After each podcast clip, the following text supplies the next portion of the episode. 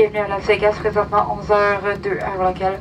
Et restez assis avec votre ceinture attachée, vos effets personnels rangés jusqu'à jusqu'à ce que la consigne des ceintures soit éteinte. Bonjour, ici Bruno Gouliel-Minetti en direct de Las Vegas pour vous offrir cette édition spéciale de Mon Carnet en provenance de l'édition 2024 du Consumer Electronic Show, autrement dit le CES. Vous êtes peut-être de ceux qui m'ont suivi pendant la semaine avec mes publications sur les réseaux sociaux. Si c'est le cas, ben merci de m'avoir suivi. Euh, si vous n'avez pas vu quoi que ce soit passer sur les réseaux sociaux ou ailleurs, eh ben là, vous allez voir, j'ai pas mal de matériel pour vous. On commence cette édition avec une tradition maintenant, une rencontre avec mes collègues et amis Jérôme Colombin et François Sorel pour revenir sur cette édition 2024. Salut Jérôme Colombin. Salut Bruno Guglielminetti. Mais c'est incroyable, on est face à face en vrai dans la vraie vie. Ouais, parce que d'habitude, euh, il y a moins de monde que ça autour de nous. Et surtout, on n'est que deux. Voilà. Et là, aujourd'hui, nous recevons un troisième co-débatteur qui n'est autre que... François Sarel. Salut François. Ah là là, ça, ça, me fait quelque chose de vous voir tous les deux comme ça, main dans la main. Euh, parce que, autant vous dire, je peux m'adresser à votre audience, à tous les deux. Vous avez créé tous les deux une espèce de complicité qui est émouvante. Vraiment. C'est beau. Moi, je, je, suis très proche de Jérôme. Tu sais que ça fait des années. Et... Vous êtes un couple médiatique. Bien sûr, mais maintenant, alors, j'allais dire, on est un trio. Non, mais euh, on, on, on, commence vraiment à. Voilà, on est, on est tous ensemble. C'est cool. Exactement. On pourrait le devenir, ce trio. Mais j'ai une petite idée derrière la tête. Je vais vous en parler tout à l'heure. Mais on n'est pas là pour parler de ça pour l'instant. Donc, on est ici parce que pour les auditeurs de mon carnet, c'est une habitude. Je pense qu'on est à la sixième ou septième édition de cette rencontre importante qui marque un temps dans l'année, c'est-à-dire le moment où euh, Jérôme et François nous disent ce qu'ils ont pensé du CES. Alors, Jérôme, je te laisse en premier la parole. Qu'est-ce que tu retiens de cette édition-ci? Oui, mais tu vas aussi toi nous dire ce que tu en as pensé. Hein, euh, exactement. On Qui pose des questions et que nous on répond. Mais ça serait bien aussi un jour de lui poser des questions. Il va pas y échapper. Allez, je commence. Qu'est-ce que j'ai pensé? Moi, je pense que c'est un très bon CES qui part euh, dans plein de directions intéressantes, qui est sérieux, avec des thèmes sérieux qu'on va peut-être développer un petit peu. On parle de e-santé, on parle de tech for good, on parle de deep tech.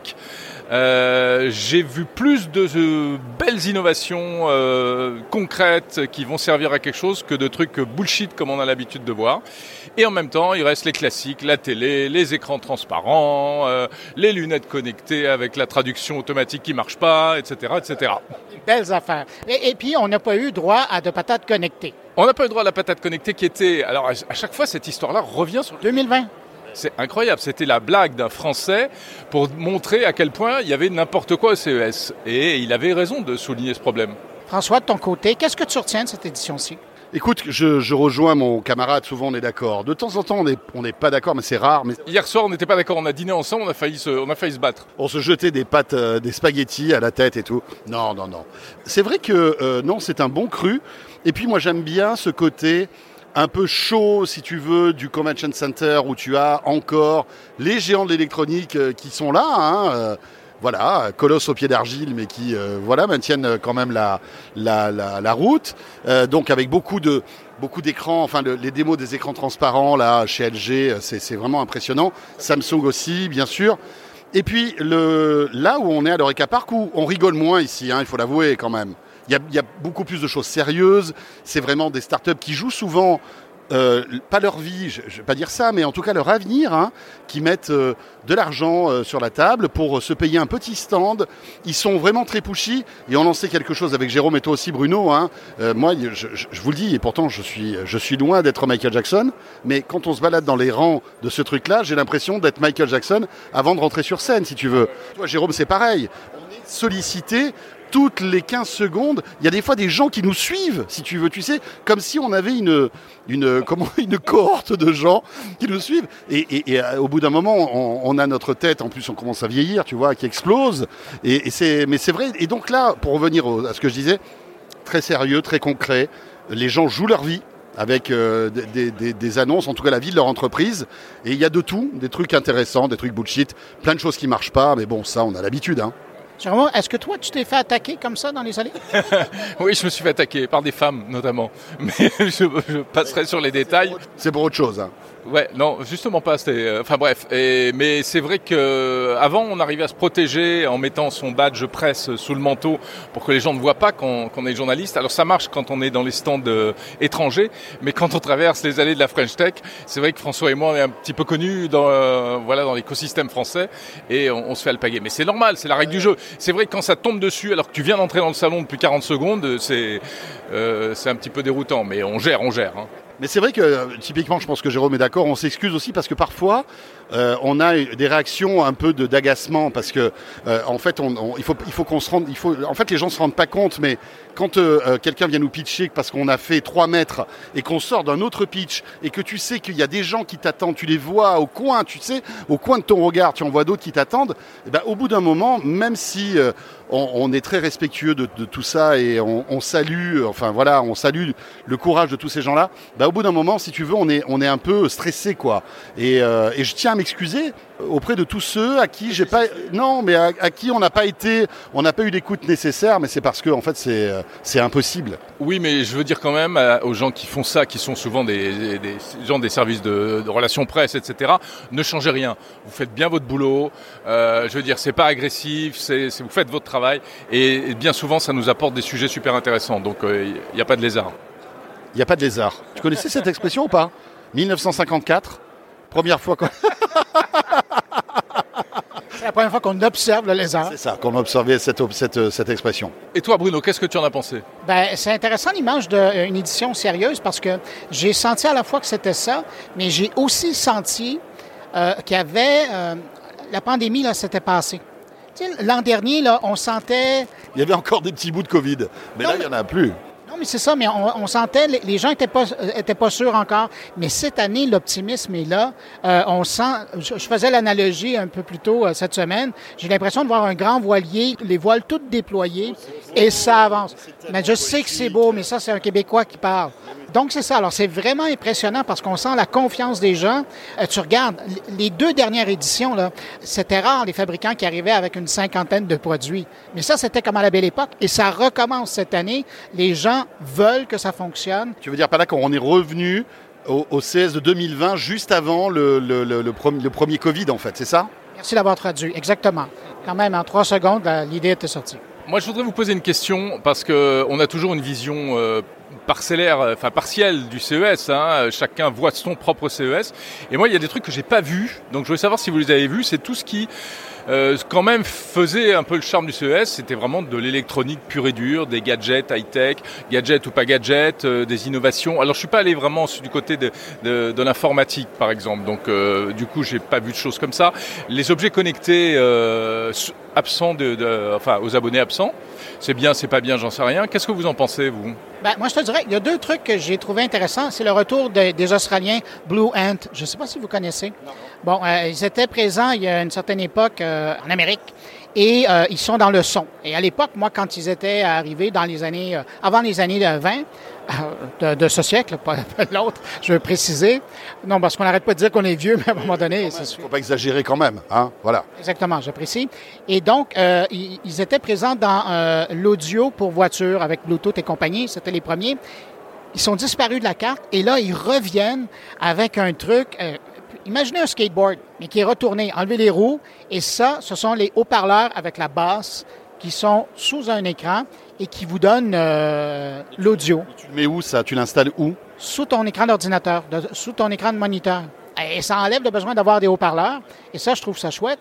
Euh, sinon, il y avait euh, chez Lenovo. Lenovo, ils, ont, ils arrivent avec leur gamme de produits à l'énergie solaire. Ah, ça c'est bien. Mais quoi, quel type? Clavier, moniteur. Waouh, super. Qui, sont, qui se rechargent donc à l'énergie solaire. Waouh, pas mal. Ah, quand même, hein? Ok, c'est bien. Bon, cela dit, tout ça ne nous enlèvera pas le. On va passer aux choses sérieuses maintenant. Hein Allez. Pas ça que je voulais dire. De toute façon, je réponds à la question que vous allez me poser. Quel est mon chouchou hein Oui, quel est ton chouchou voilà. Vas-y avec ton effet waouh. Mon effet waouh. Et le CES 2024, il restera marqué par un truc en particulier. C'est le lapin. C'est le rabbit. C'est le rabbit. Rabbit. Mais qui n'était pas sur le salon. Alors, toi, tu m'as dit ça. Il était dans un événement de soirée, mais il n'était pas sur le, le Non, salon. Ils n'ont pas de stand. Ils n'ont pas de stand sur le salon, exactement, tout à fait. Mais il a été présenté, il y a des gens qui l'ont en poche, euh, les gens de la société Rabbit. Donc ce truc, on résume en deux mots ce que c'est. Hein, c'est un petit appareil qui euh, euh, vient, euh, c'est un assistant personnel à intelligence artificielle qui vient compléter euh, l'usage du smartphone. Il y a un petit écran, il y a une petite molette pour euh, scroller, ça le fait rire lui.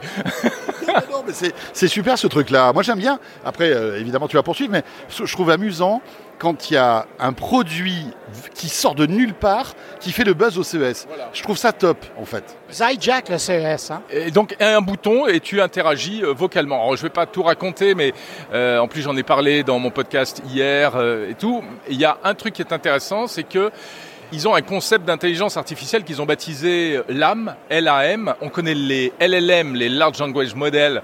Là, c'est du Large Application Model. Et en fait, c'est quoi? C'est que la promesse, c'est que cet appareil permet de tout faire, tout ce qu'on fait aujourd'hui, mais de manière plus simple à la voix. On pourrait se dire comment il fait. Alors il va se plugger avec les API de toutes les applications de la Terre, mais pas du tout. Leur idée, c'est de se mettre à la place de l'humain et le fameux LAM, le concept de LAM. C'est une IA qui simule, enfin qui est capable, comme un être humain, d'interagir avec les interfaces des applications. Tu veux écouter de la musique, le truc, il va aller sur l'interface de Spotify, il va faire comme toi tu ferais, il va dérouler les menus, il va chercher les trucs, il va lire, il va cliquer sur les boutons. Et donc ainsi, leur idée, c'est que ça peut interagir avec toutes les applications de la Terre.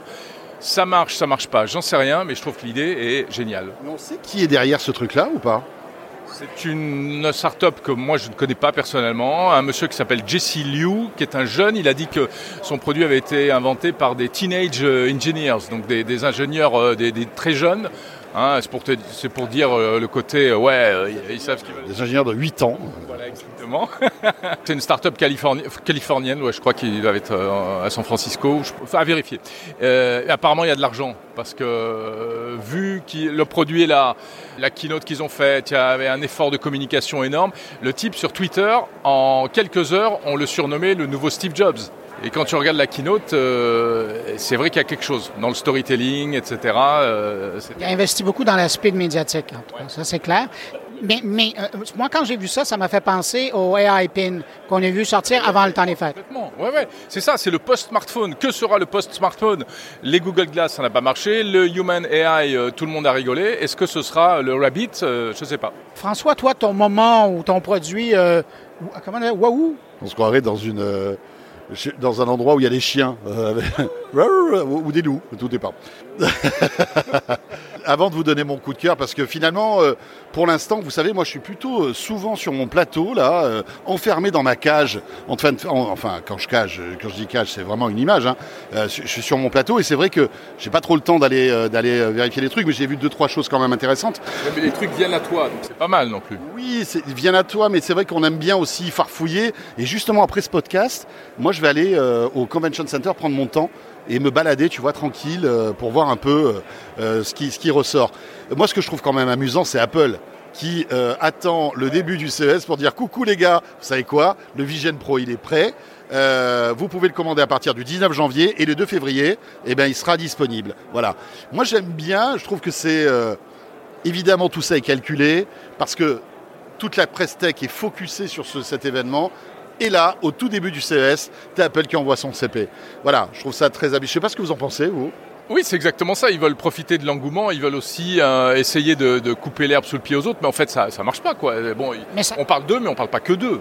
Ça rappelle un peu ce que Microsoft et Sony faisaient à l'époque, où euh, deux, trois jours avant le début du CES, bang, ils sortaient leur gros truc. là. Euh, non, mais c'est ce qu'a fait euh, le Rabbit, dont je parle aussi. hein. Euh, Ils, ont, ils, ils n'exposent pas, mais ils ont fait quand même l'annonce à ce moment-là. Bon, les petits coups de cœur, bon, il y en a plein. Moi, j'aime bien. Il y a un petit Projo, je sais pas si vous l'avez vu, tout petit, tout mignon, hyper design chez LG, euh, qui ressemble à, tu sais, les, les premières caméras euh, qui filmaient avec une espèce de manivelle.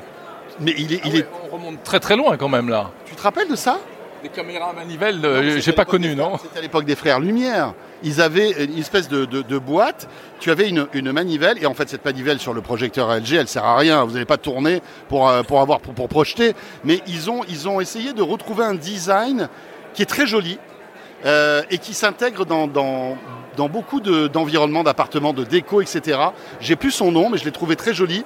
Je, trouve que les écrans transparents, c'est intéressant, on en parlait tout à l'heure, euh, mais euh, voilà. euh, après, on peut se poser la question, est-ce que demain, on se retrouvera avec un, comme une espèce de cadre invisible posé sur un, mur parce que aujourd'hui le problème de la télé c'est que la plupart du temps c'est moche une télé, ok? Alors il y a The Frame qui fait des efforts, etc. Mais là une télé transparente, c'est quoi l'idée? C'est de se dire un mur avec, euh, je sais pas, moi, une tapisserie ou quelque chose, bah, tu vois pas ta télé, tu l'allumes, paf, d'un coup, tu vois un écran qui s'éteint bah, quand on n'a plus besoin. Aujourd'hui, on n'y arrive pas parce que euh, on n'arrive pas à avoir la même qualité d'image qu'un écran OLED euh, fabriqué dans les règles de l'art, mais petit à petit, on s'y rapproche et peut-être que dans quelques années, on aura d'immenses écrans qui seront invisibles, euh, éteints, et d'un coup, on se retrouvera avec une salle de cinéma. Je trouve que c'est intéressant. Peut-être qu'on se plante, hein, peut-être que ça, ça marchera jamais, mais en tout cas, c'est cool. À une époque, on en aura tellement marre des écrans qu'on n'aura qu'une envie, ce sera d'avoir une maison sans écran.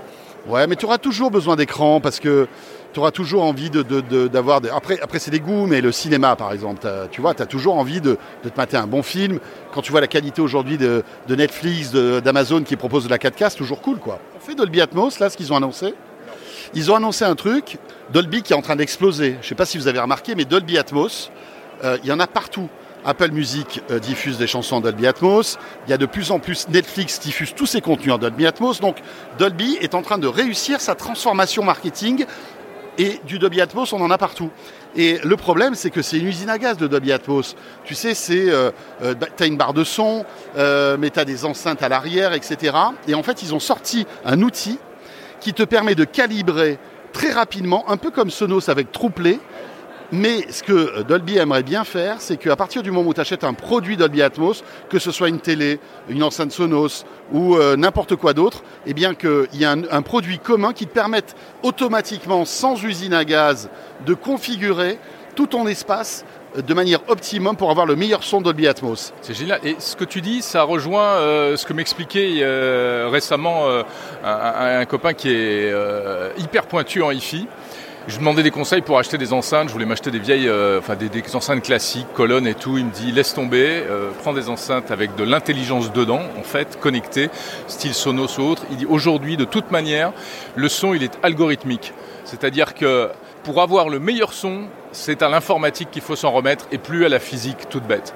Euh, D'ailleurs, s'il nous écoute, parce que je sais qu'il écoute souvent les podcasts, Emmanuel, si tu m'entends. Mais euh, voilà, je trouvais que la réponse était intéressante et ça corrobore tout à fait ce que tu dis. Euh, on va vers de plus en plus d'informatisation et d'algorithmisation du, du son, et c'est par là que va passer la qualité. À propos de Dolby Atmos, on m'a parlé chez TCL d'un système Dolby Atmos sans fil.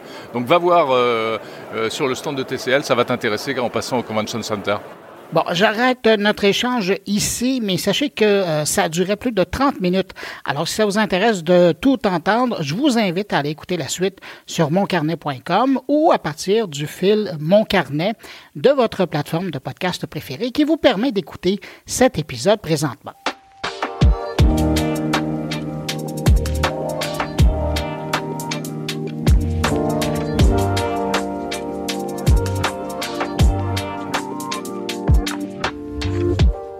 Autre tradition de cette couverture du CES de Las Vegas, c'est de prendre le pouls du Québec dans cette région des États-Unis avec le délégué général du Québec en Californie qui couvre également l'Ouest américain, dont le Nevada. Alors voici ma rencontre avec David Brulotte, c'est lui, le délégué général du Québec à Los Angeles, et sa vision de cette édition du CES pour les entreprises québécoises.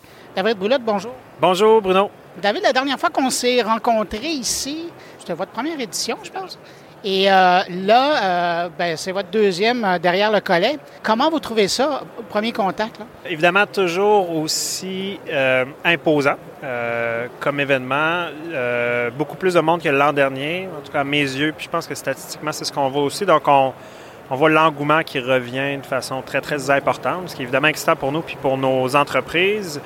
On a beaucoup d'entreprises du Québec aussi cette année, plus que l'an dernier. Beaucoup qui sont ici à leur première édition. Donc ça, je trouve ça intéressant aussi, malgré que ce soit un, conférence qui a quand même plusieurs, euh, plusieurs années. Ça reste très pertinent pour les entreprises qui veulent exporter, rencontrer des partenaires d'un peu partout sur la planète.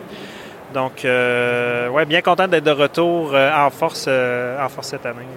Et là, je vais en profiter parce que ça fait un an qu'on s'est vu. À quoi ressemble l'intérêt des Américains pour les entreprises québécoises dans le domaine des technologies? C'est très varié selon les secteurs. Puis, pour ton point, nous, on est basé à Los Angeles, on a un bureau à San Francisco et on a, on a quelqu'un qui est à Seattle et on couvre tout l'Ouest. Donc, c'est un très, très grand territoire avec des États qui, ont, euh, qui sont très, très différents, évidemment, euh, selon, avec des besoins différents. Tout à fait. Donc, on, si on compare la Californie, où on a, on a beaucoup d'effectifs euh, et de collègues, versus euh, l'Arizona ou le Nevada où on se trouve, ou le Colorado. Évidemment, les populations sont différentes, l'économie est différente, la réglementation est différente. Comme on sent en Californie, il y a beaucoup euh, d'appétence pour accélérer l'effort qu'on met pour combattre les changements climatiques, la transition énergétique. La réglementation est plus sévère à bien des égards que dans d'autres États. Donc, les entreprises, disons, californiennes qui rencontrent nos entreprises québécoises ont des besoins différents, évidemment, parce que certaines sont rendues à un stade soit de maturité, de développement ou un stade sectoriel qui est différent de ce qui se passe ailleurs dans le reste des États-Unis. Euh, donc, c'est une bonne plateforme à la fois pour ça, mais aussi pour tous les autres pays, toutes les autres juridictions qui sont représentées ici. Comme je disais un petit peu tantôt, on a rencontré la commission, des gens de la Commission européenne. On a, à travers Investissement Québec, organisé des sessions de maillage avec les Belges, avec les Français, avec les Coréens, avec les Singapouriens, qui viennent en grande délégation parce que pour eux, ben, c'est beaucoup plus facile de monter l'étage en dessous jusqu'à notre kiosque ici que de faire le vol. Faire 12 heures d'avion. Exactement, que de faire le vol Tokyo-Montréal ou Séoul-Montréal. Donc, euh, beaucoup, beaucoup de traction. Puis on sent particulièrement que les entreprises internationales qui ont une présence, disons, à Silicon Valley, où on a une, très belle présence, celles qui sont là ont euh, un intérêt à rencontrer des entreprises innovantes nord-américaines. ils ont souvent des présences qui sont, euh, en anglais on dit un tech scout, une tech donc des gens qui cherchent la technologie. Ce sont généralement des, équipes qui sont assez petites. Et donc là, ici, on a une plateforme où on leur présente ben, les meilleures compagnies innovantes qui veulent exporter du Québec euh, on en avait plusieurs l'an dernier. L'an dernier, on en a des différentes cette année, certaines qui reviennent, certaines qui sont avec nous et Investissement Québec, d'autres qui ont leur kiosque. Et donc, ça permet de faire ce maillage-là qui est beaucoup plus rapide avec des gens qui n'ont pas besoin de solliciter parce qu'ils sont ici pour ça. Donc, ça accélère beaucoup, beaucoup le développement international de ces entreprises-là du Québec. Vous parliez des gens de la Corée du Sud, de la délégation qui est très forte, c'est la deuxième délégation ici la dernière fois qu'on se parlait, vous, me parliez d'une toute une stratégie qui permet les entreprises québécoises, par le biais du bureau de Los Angeles, de réseauter euh, en Asie. Comment ça fonctionne, ça? Êtes-vous dans une situation où vous commencez à atteindre ce que vous vouliez faire? Ça, commence, euh, et c'est une de nos collègues, euh, Carmen, qui, qui, est en charge de ça. Donc, elle est seule. ça prend quand même beaucoup d'énergie pour faire tout ça. Euh, ceci dit, comme je mentionnais, c'est surtout à travers notre bureau de San Francisco, euh, dans, la, dans la baie de San Francisco, Silicon Valley, où ça se passe. Parce que les centres d'innovation, de recherche sont là. La concentration dans ce qui est tout ce qui touche au capital de risque, euh, aux centres d'innovation, aux centres de recherche, aux incubateurs comme Plug and Play, qui en a évidemment très, très important, sont tous situés là. Et donc, quand on va à la rencontre de ces gens-là, bien évidemment, eux, comme je mentionnais, ils ont une appétence très, très importante à aller à la rencontre de nos entreprises qui, pour eux, sont très loin. Donc, de Silicon Valley à au Québec, c'est quand même c'est quand même une bonne distance, alors qu'autour d'eux, à San Francisco, à Los Angeles, euh, à Phoenix, à Dallas, à Houston, à Seattle, il y a déjà un écosystème très, très riche. Donc, pour nous, de les amener directement sur la côte ouest, euh, je pense que ça, ça a une, une, bonne résonance pour ces, pour ces gens-là qui cherchent ces technologies-là, ces innovations-là. Euh, ça se passe bien. Je pense qu'aujourd'hui, on a quand même un bon résultat de ce qu'on a entamé l'an dernier, notamment dans le cadre d'une conférence comme CES, où, euh, comme je mentionnais, on a eu des sessions de maillage formelles, si on veut, avec les Coréens, avec les Singapouriens. On a fait une visite tantôt avec Marie-Ève Jean, la vice-présidente chez Investissement Québec, à l'exportation sur euh, un des kiosques d'une entreprise, une grande entreprise coréenne, Hyundai, qui a un fonds d'investissement aussi, qui cherche des technologies dans la mobilité, mais aussi dans tout, autre domaine connexe qui est en, innovation. On les connaît déjà de Silicon Valley et donc en revenant aujourd'hui, ben, on revient un peu voir des amis avec qui on a, on a des très bonnes connexions. Donc ça accélère beaucoup le développement.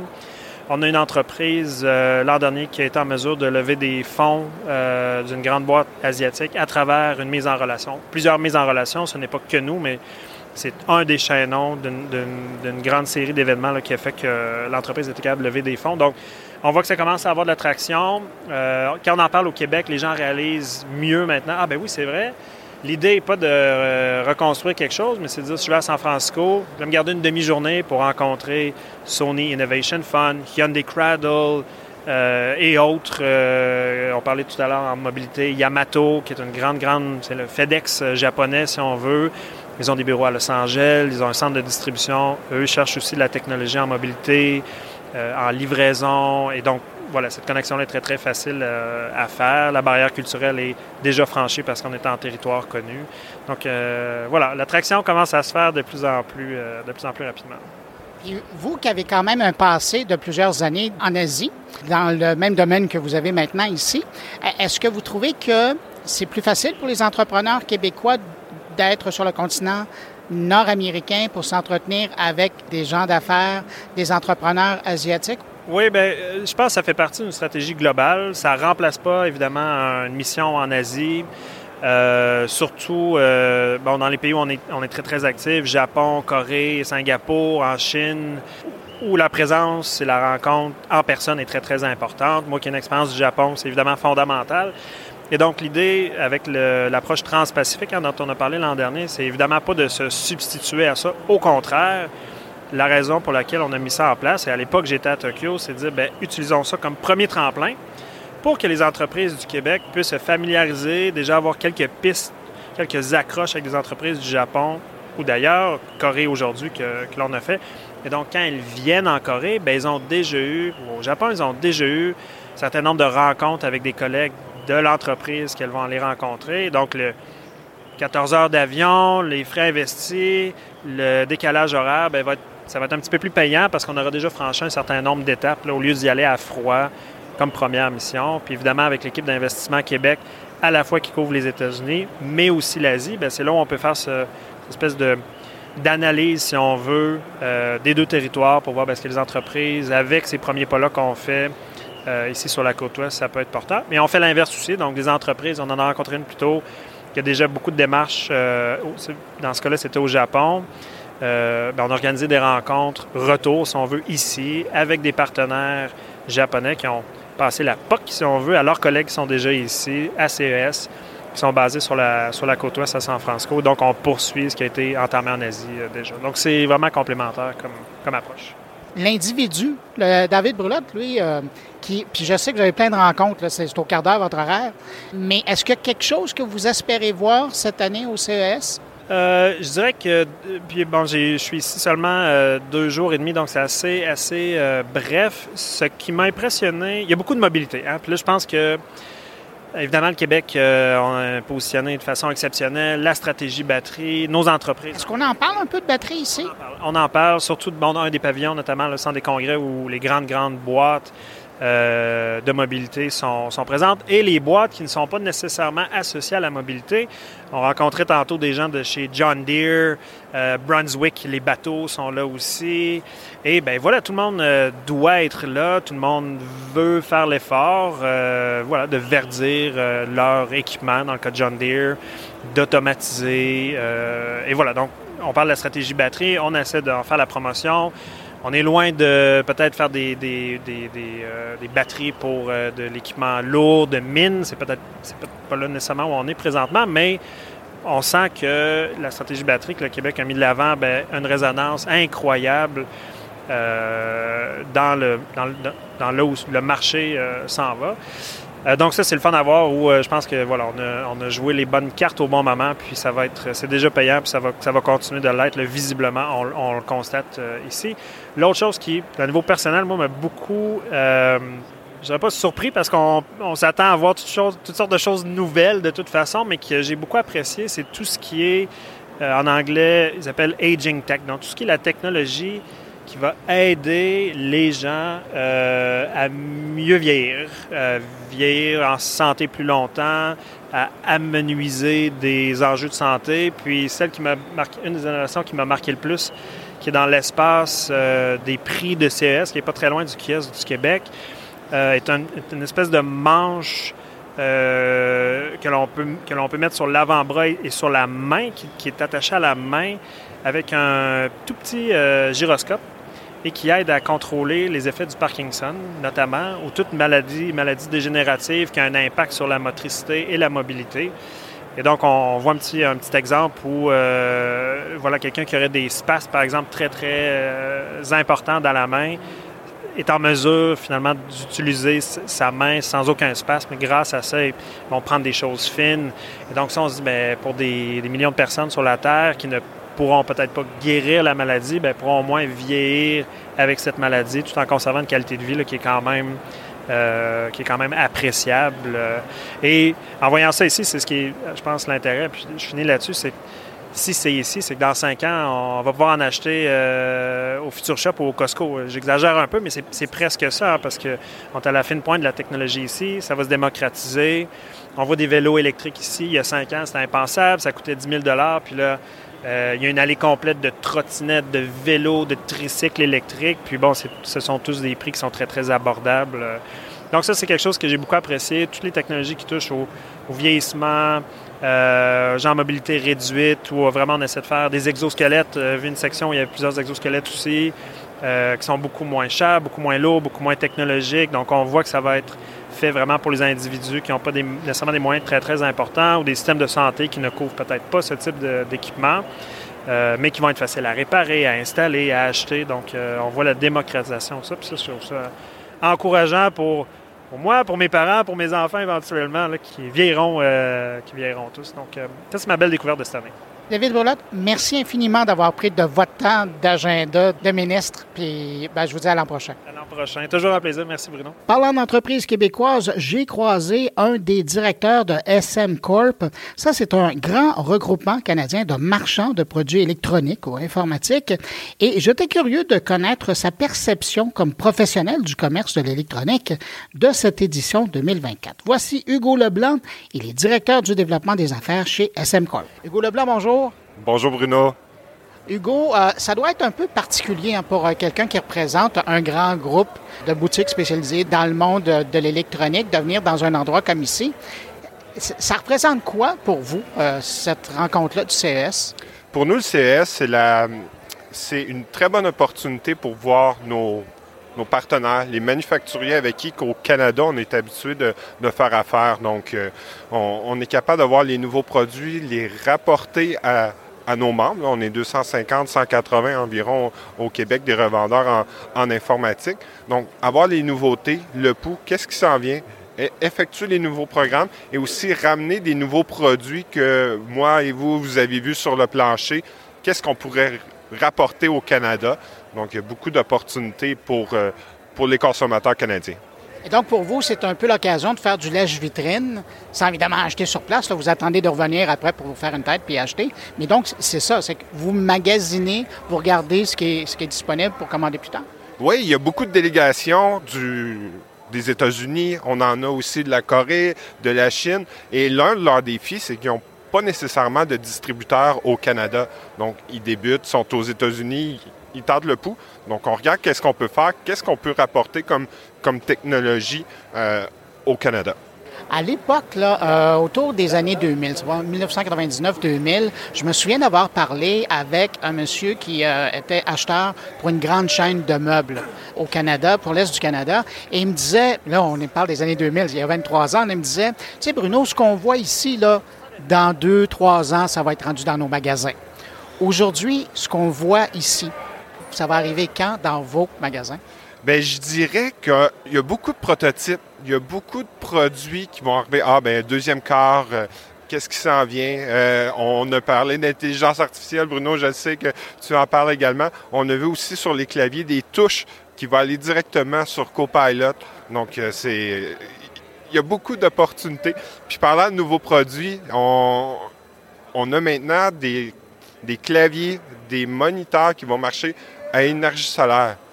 Donc, euh, on, a le panneau qui est sur le, clavier. Dès qu'on appuie sur une touche, ça va lui donner de l'énergie. Si on est mal pris, on a aussi la roulette pour lui donner de l'énergie.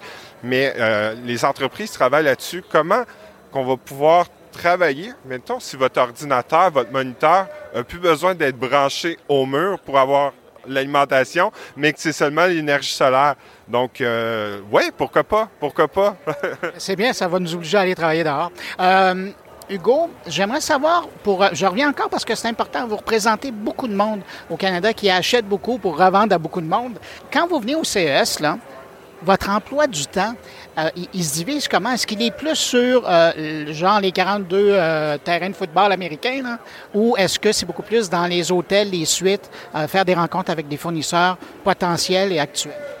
On divise beaucoup notre temps, mais notre priorité aussi, c'est de regarder nos partenaires, les nouveautés, rapporter qu'est-ce qu'il y a de nouveau. Donc, on va faire des vidéos, on va faire euh, euh, des captures d'écran, on va ramasser l'information pour avoir euh, aussi des programmes pour rapporter ces produits-là. Parce que c'est ça, vous, le CES, c'est comme le début du travail. Parce qu'après, il faut arriver à vous faire une tête, faire des présentations et présenter ça aux, gens qui font partie de votre réseau?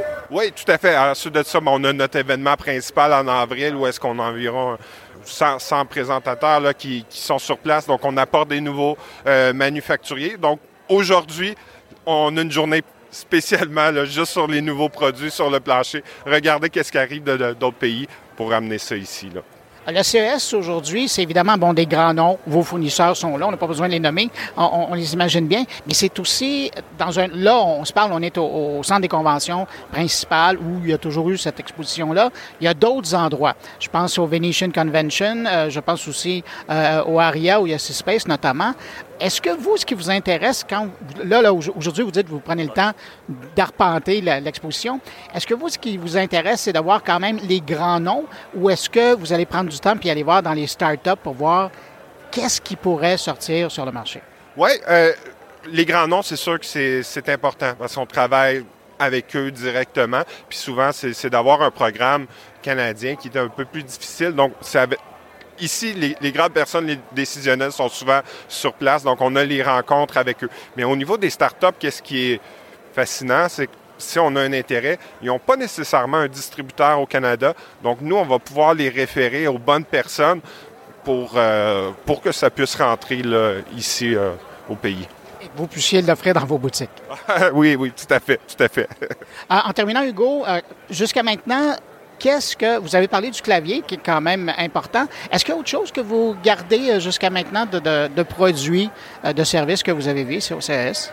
Oui, bien, il y a plusieurs options que je, pourrais mentionner, mais euh, des options comme l'intelligence artificielle, c'est le nerf de la guerre, c'est de savoir quelle entreprise va l'utiliser. Parce que même les grandes entreprises en ce moment, ils réfléchissent à comment l'utiliser et ils n'ont pas optimiser le rendement de l'intelligence artificielle, soit pour en entreprise, pour les consommateurs, en éducation, à la santé. Il y a beaucoup de choses qu'on peut faire et chacun ont, travaillé sur leur, euh, sur leurs défis, ils ont toutes leurs... Euh, euh, en anglais, je cherche patent, c'est... leur, ouais, c'est ça, leur licence. Leur... Oui, c'est ça. Ils ont chacun des droits sur des, sur des termes. Donc, on se lance là-dessus. Et je crois que de, même au courant de l'année, dans les deux prochains mois, le monde va savoir ajuster. Donc, il y a beaucoup de, nouveaux, de nouveautés de tout le monde c'est vrai qu'on est dans un monde incertain, puis il y a du positionnement qui se fait encore. Je pense que votre exemple du, fameux bouton qui donne accès à Copilot, dans, chez la plupart des, partenaires qui offrent des claviers euh, chez Microsoft, c'est pour montrer un peu euh, comment les, gens sont en train de se positionner. Euh, en terminant, tiens, si vous aviez à donner un conseil pour l'an prochain pour quelqu'un qui pense venir ici, qui l'a jamais fait, ce serait quoi votre conseil pour venir CS? Plusieurs choses. Le premier, euh, blague à part, apportez-vous des bons souliers. On marche beaucoup ici au, CES, mais euh, regardez, l'application est, bien faite. La, plupart des... L'application du CES. Là. Oui, l'application du CES est très bien faite. Donc, faites-vous une route, savoir qui que vous voulez rencontrer à la base. Et en second lieu, qu'est-ce que je pourrais dire? Euh, ayez l'esprit ouvert. Donc, regardez qu'est-ce qui vous intéresse et le, monde va, s'offrir à vous. Là. Ouais, ouais. pas peur de découvrir. Oui, oui, tout à fait. Hugo Leblanc de SM Corp, merci beaucoup. Puis ben, bonne suite du. Un gros merci, Bruno. S'il y a une raison pour laquelle on vient au CES de Las Vegas, c'est bien pour découvrir les nouveaux produits. Alors, je vais vous présenter quelques-uns de ces nouveaux produits que j'ai vus, en commençant par mon coup de cœur de cette édition, la paire de lunettes Nuance de SLR Lusotica, les mêmes qui sont derrière les Ray-Bans de Meta et bien d'autres marques de lunettes. C'est mon coup de cœur du CES parce que c'est un produit qui va vraiment aider les gens à avoir une meilleure qualité de vie. On parle ici d'une paire de lunettes qui intègre une prothèse auditive. Mais bon, pour en savoir plus sur le produit, je vous propose une entrevue que j'ai réalisée avec Pascal Desroches, elle est la vice-présidente marketing du groupe aux États-Unis.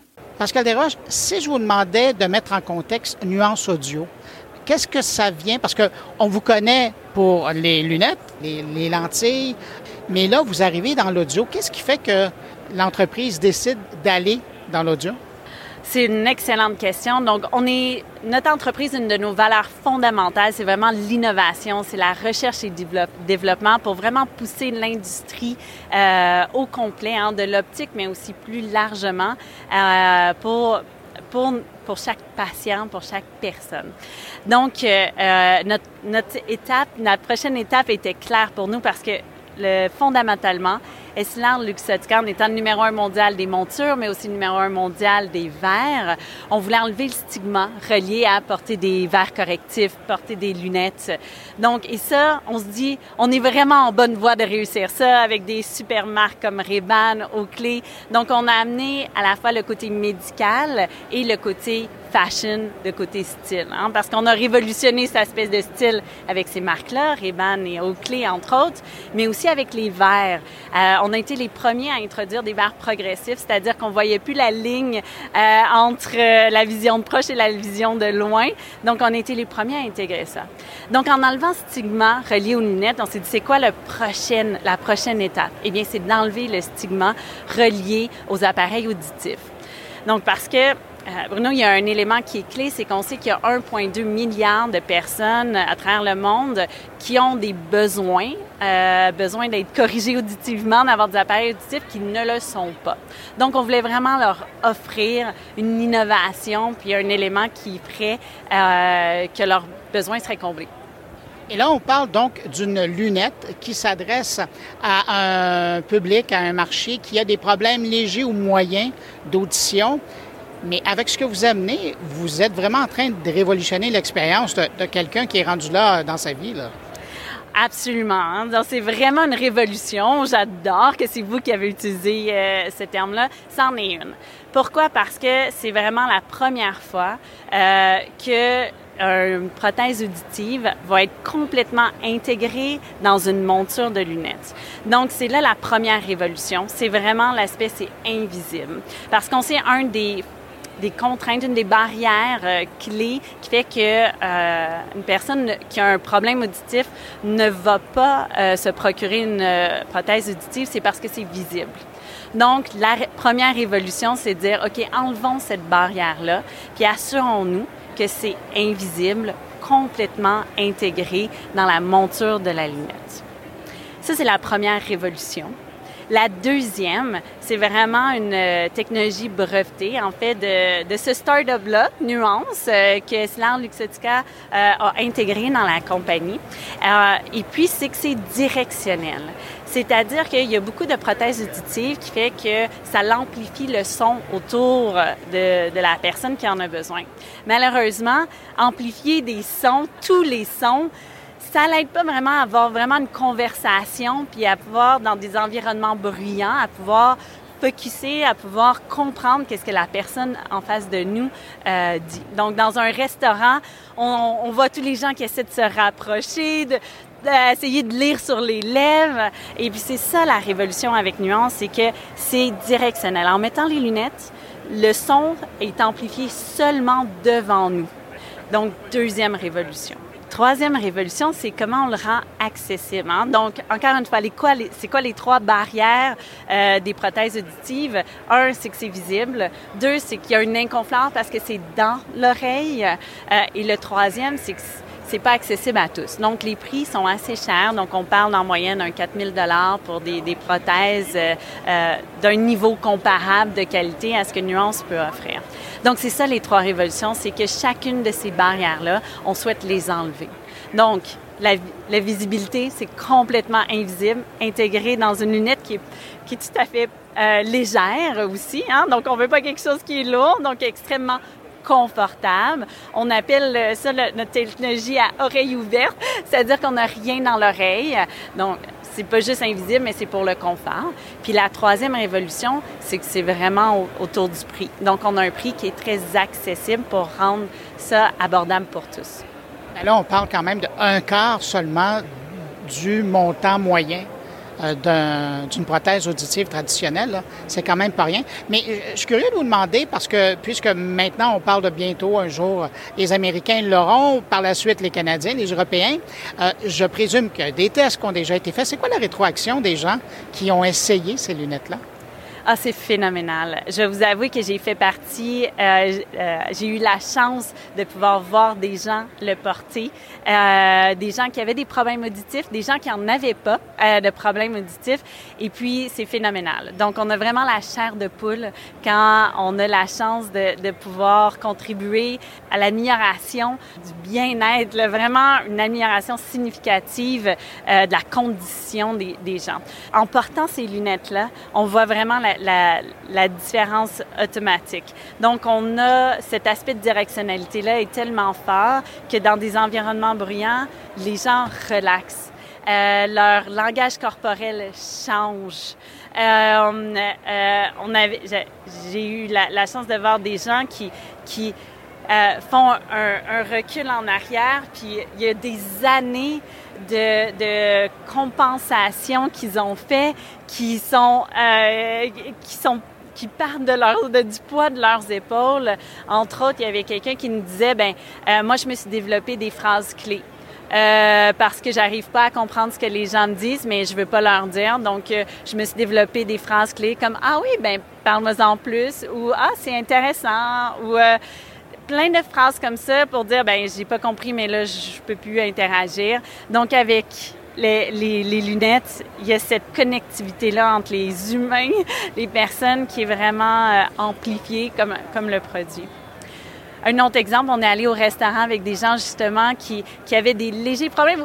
Non, disons, ils nous ont dit qu'ils n'avaient pas de problème auditif, disons-le plus franchement, euh, mais on n'a pas été capable de leur enlever les lunettes pour pouvoir les montrer à d'autres. Ils les ont gardées durant tout le, euh, tout le, dîner, le souper au restaurant parce que pour eux, ça changeait tout. Euh, ils étaient enfin capables de suivre une conversation au restaurant. Mais euh, c'est quand même quelque chose. Vous connaissez déjà la chose parce qu'avec les lunettes, vous rendez quand même la vue à bien des gens. Mais j'ai l'impression que vous êtes. On parle, en technologie, on parle de game changer. J'ai l'impression que votre produit, qui est le premier dans son genre à, aussi bien cibler le son, vous êtes vraiment en train de révolutionner quelque chose. Tellement. Ben, puis euh, c'est tellement facile quand le produit euh, et, et la, la, la, preuve il parle de lui-même.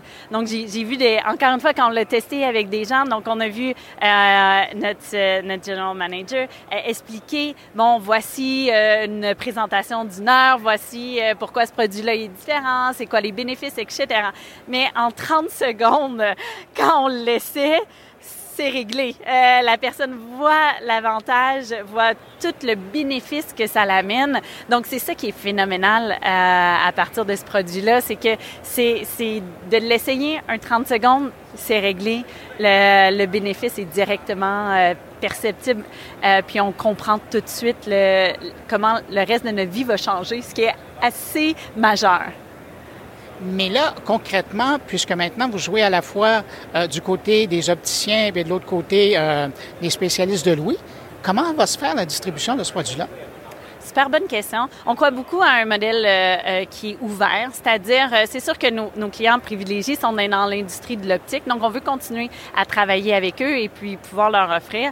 Et puis évidemment, avoir un, être un moment dans notre vie où on commence à avoir une perte auditive, c'est pas mal le, moment euh, qui est similaire à celui où on se dit, ben euh, ma vision a diminué. Euh, j'aimerais ça aussi avoir des lunettes, donc c'est parfait pour pouvoir avoir cette conversation-là intégrée, c'est-à-dire d'une paire de lunettes, on corrige deux besoins, la vision, euh, l'audition. Donc, on est vraiment euh, avec beaucoup de style. Donc, on, est là puis on amplifie le tout. Hein. Donc, c'est sûr que euh, l'industrie de l'optique va rester une place clé, mais aussi, on veut continuer de travailler avec l'industrie auditive puis les partenaires qui sont clés. Donc, c'est vraiment un modèle ouvert. Entre-temps, bon, puisque les lunettes ne sont pas disponibles maintenant, comme la plupart des produits qui sont présentés au, CES, euh, entre-temps, si on veut garder un contact, si on veut suivre le, développement et la distribution et son arrivée un jour euh, au Canada ou en Europe, qu'est-ce qu'on fait?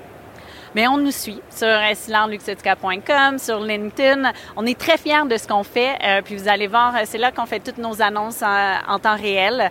Donc, euh, vous allez voir euh, les dates de lancement, vous allez voir les dernières démonstrations. On va vous encourager à venir nous voir aussi dans nos différentes expositions parce que, encore une fois, de l'essayer, c'est là où on comprend vraiment toute la part que cette technologie-là peut amener dans, à notre santé, à notre bien-être quotidien. Pascal Desroches, merci beaucoup pour l'entrevue. Merci Bruno, c'était un plaisir. Et puis, euh, je pense que vous m'avez dit que euh, Nuance était dans votre top euh, du CES. eh bien, je suis bien d'accord, ça devrait le rester.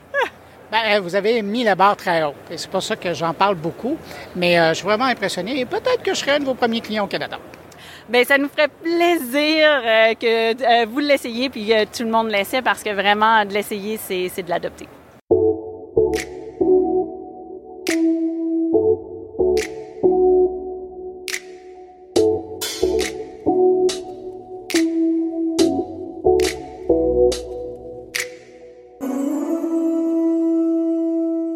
Après mon coup de cœur du CES 2024, je vous propose maintenant en rafale des rencontres avec des créateurs de nouveaux produits que j'ai croisés lors de l'événement. On commence avec le créateur du répulsif naturel. Oui, parce qu'on trouve aussi ça au CES. Donc, un répulsif naturel contre les insectes. Alors, voici le fondateur du produit Reptique, Dr Doudou Tamba. Docteur Doudou Tamba, bonjour. Bonjour, Monsieur Bruno. J'aimerais bien que vous me parliez de ce nouveau produit que vous lancez, Reptic. Qu'est-ce que c'est au juste? Alors le Reptic, c'est une innovation mondiale dans le domaine de la protection contre les insectes. Nous avons découvert une, nouvelle molécule répulsive d'insectes, principalement de moustiques, à partir d'une plante africaine. Nous travaillons par ethnopharmacologie et biomimétisme. Nous allons en immersion avec des populations ayant gardé une certaine authenticité avec le rapport avec la nature qui ne mangent et se soignent qu'avec les plantes. Et nous nous inspirons de, leur connaissance sur les plantes. Et nous, au travers du prisme des sciences modernes, nous arrivons à déceler des propriétés potentiellement utilisables dans le domaine de la santé, du bien-être, de la nutraceutique, des cosmétiques. Et donc là, vous avez réussi à développer, qu'est-ce que c'est, un répulsif d'insectes? Absolument, c'est un répulsif naturel d'insectes qui est 100% naturel, euh, il est efficace entre entre 8 euh, et 12 heures, nous avons une efficacité qui est 3 à 17 fois supérieure à tout ce qui se trouve actuellement sur le marché. Nous avons déposé un brevet, obtenu une autorisation de mise sur le marché. Notre produit est même plus efficace que le DIT. Le DIT, il est efficace 100% pendant 6 heures. Nous, on est efficace à 1% pendant 8h30. C'est une révolution. Il n'y a pas eu d'innovation de rupture dans le domaine depuis plus de 30 ans. Nous, nous espérons que nous allons, notre produit va sauver des vies. Mais déjà, tranquilliser les gens qui vont avoir la possibilité de se déplacer comme ils veulent pendant l'été. Qui est votre public? Qui est votre marché? Alors, le marché, c'est vraiment les, les, familles en général, toutes les personnes de 3 à 70 euh, ans, 90 ans, voilà, ceux qui ont en tout cas la possibilité ou en tout cas l'envie d'avoir une vie sereine pendant l'été, de se déplacer sans être emmerdé, ou enfin pardon, mais en tout cas en, embêté par les moustiques. Et en réalité, euh, nous, ce, marché-là, euh, on, veut révolutionner ce marché-là. Rendre accessible un produit qui, va être un produit pour prévenir déjà euh, certaines affections transmises par les insectes, principalement les moustiques, mais également permettre la vie à l'extérieur en tranquillité. Et, là, vous avez développé, bon, évidemment, cette, cette formule, mais je vois aussi sur votre kiosque que vous avez développé des bornes de. Qu'est-ce que c'est ça? Alors c'est effectivement ce qui nous amène ici dans, le CIS. Nous avons réussi à développer le premier diffuseur intelligent avec notre répulsif de moustique. Qu'est-ce que ça fait un, diffuseur intelligent? Alors, il, il, faut, il faut savoir qu'actuellement, euh, sur le marché, vous allez avoir que des diffuseurs qu'on va brancher et qu'on va laisser tourner. Voilà. C'est une, une, gabégie, d'ailleurs c'est du gaspillage, un. Et deuxièmement, on ne sait pas ce qu'on respire avec tout ce qu'il y a comme produits chimiques. Mais troisièmement, le pire, c'est que l'OMS dit que les moustiques sont devenus résistants à tout ce qui existe actuellement sur le marché. Et ça, c'est dû à ce qu'on appelle la pression de sélection. On envoie des produits chimiques aux, moustiques. Ce sont des êtres intelligents. Ils ont existé avant les dinosaures. Je pense qu'ils vont nous résister. Ils vont résister après, notre, après nous. Et donc, ces, êtres-là, ils s'adaptent en fonction de ces quantités de, produits qu'on euh, euh, leur met à disposition pratiquement et derrière, ils développent de, la résistance. Nous, on veut que notre produit qui puisse être utilisé ad vita aeternam jusqu'à ce que euh, on, sorte de, ce monde-là. Et donc, on a imaginé ce, ce système-là qui va fonctionner, de diffusion qui va fonctionner avec des capteurs qui vont permettre de monitorer la quantité de produits qui va être diffusé dans, dans l'air. Et cette quantité de produits-là, euh, ces capteurs vont, vont, vont, vont dire au diffuseur stop, il y a assez de produits, ou il n'y a pas assez, il faut envoyer. Et donc ça permet d'avoir une quantité minimale de produits sur des longues plages. Ça permet d'éviter ce phénomène de résistance des moustiques parce que les moustiques ne seront pas sous pression et nous allons modifier la signature olfactive de, de notre formulation d'une année à l'autre, toujours pour détourner l'attention du moustique. Il faut être plus malin que les moustiques. mais, mais euh, euh, l'impact du, du, produit de la formule, est-ce que ça éloigne ou est-ce que ça empoisonne l'insecte? Alors justement, c'est là également parce que nous, notre rôle, c'est du biomimétisme. On s'inspire de la nature, on ne veut pas la détruire. Les moustiques, même s'ils sont embêtants, font partie d'une chaîne alimentaire. Ils nourrissent beaucoup d'oiseaux, les chauves-souris, les hirondelles, beaucoup d'autres oiseaux. Les, poissons dans les, euh, dans, les, dans, les étangs ou les lacs se nourrissent de, de larves de moustiques. alors s'il n'y a plus de moustiques, c'est une catastrophe c'est un écosystème qui est perturbé. Nous, on a un répulsif de moustiques. Ils éloignent les moustiques. C'est un répulsif qu'on peut utiliser, qui est 100% safe. Il est naturel, utilisable chez les enfants à partir de 3 mois. On n'a aucun problème de toxicité. Il est complètement, complètement, complètement euh, toléré. Mais là, vous allez m'expliquer quelque chose. Vous avez développé cette formule-là à partir de plantes africaines. Vous amenez ça en Europe. Ben, les gens qui nous écoutent, là, il y en a le trois quarts qui sont en Amérique. Est-ce que cette formule-là a de bonnes chances de pouvoir fonctionner aussi en Amérique du Nord? Absolument. Nous, l'avons testé en zone tempérée, c'est-à-dire en France, et également en zone tropicale au Sénégal, d'où est originaire de la, plante. Et il faut dire également, sur dans, le domaine social, cette plante-là pose des problèmes de biodiversité. C'est une plante qui est envahissante et donc, du coup, il n'y a plus de pâturage en Afrique de l'Ouest. Les, gouvernements ne savent pas quoi faire de cette plante-là, ni les populations. Et ce qui est pire, c'est que les bêtes, les, les, chèvres et les bœufs ne consomment pas cette plante-là. Elle n'est pas appétante. En train de dire que vous réglez un problème au Sénégal en plus? Absolument, et c'est même pas que le Sénégal, c'est toute l'Afrique de l'Ouest. C'est une plante envahissante qui pose des problèmes de biodiversité et même des conflits sociaux entre agriculteurs et éleveurs parce que vous savez qu'en Afrique, les gens n'ont pas les moyens de faire l'élevage comme ça se fait dans les pays du Nord. C'est de l'élevage divagante. On laisse paître les animaux, se déplacer d'un endroit à l'autre, d'un pâturage, mais maintenant il n'y a plus de pâturage. Et du coup, ces bêtes-là, elles entrent dans des champs, les agriculteurs, et ça fait des conflits sanglants. Et nous, on veut apporter autant une solution, une solution à, cette, à ce problème social et également une solution à ce problème écologique, tout en aidant les populations à se protéger des moustiques. Est-ce que vous me dites aussi que l'approvisionnement pour arriver à créer le produit est en ligne directe avec euh, l'Afrique de l'Ouest? Vous la prenez de là ou vous avez importé la formule et, vous la faites ailleurs? Alors c'est dans ce cas-là également, on a besoin de faire un transfert de technologie en Afrique.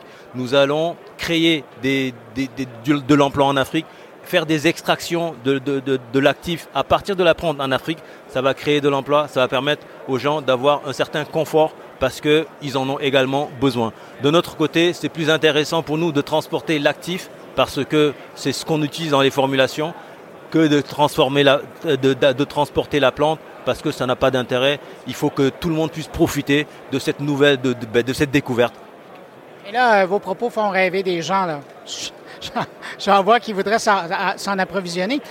Où on peut le trouver, comment on peut garder un, lien de l'information à propos de ce nouveau projet. absolument, vous pouvez, les gens peuvent aller sur notre site internet reptic.com, r e p t p t i k.com pour dire mosquito repellent et s'inscrire sur la, sur, sur la waiting list parce que le produit il sera disponible à partir de avril 2024, d'abord en France, mais nous avons euh, besoin sur le plan réglementaire d'effectuer des autorisations de mise sur le marché autant à l'Amérique du Nord, le Canada, euh, les États-Unis, avant que le, produit soit disponible. Mais normalement, à partir de cette année, en 2024, d'ici la fin de l'année, le produit sera disponible. Ben, au nom des terriens et au nom des insectes, euh, merci beaucoup. Merci à vous, Bruno. Autour maintenant d'un robot qui fait dans la dermatologie. J'ai croisé son créateur, Ali Kalouf, de l'entreprise SquareMind.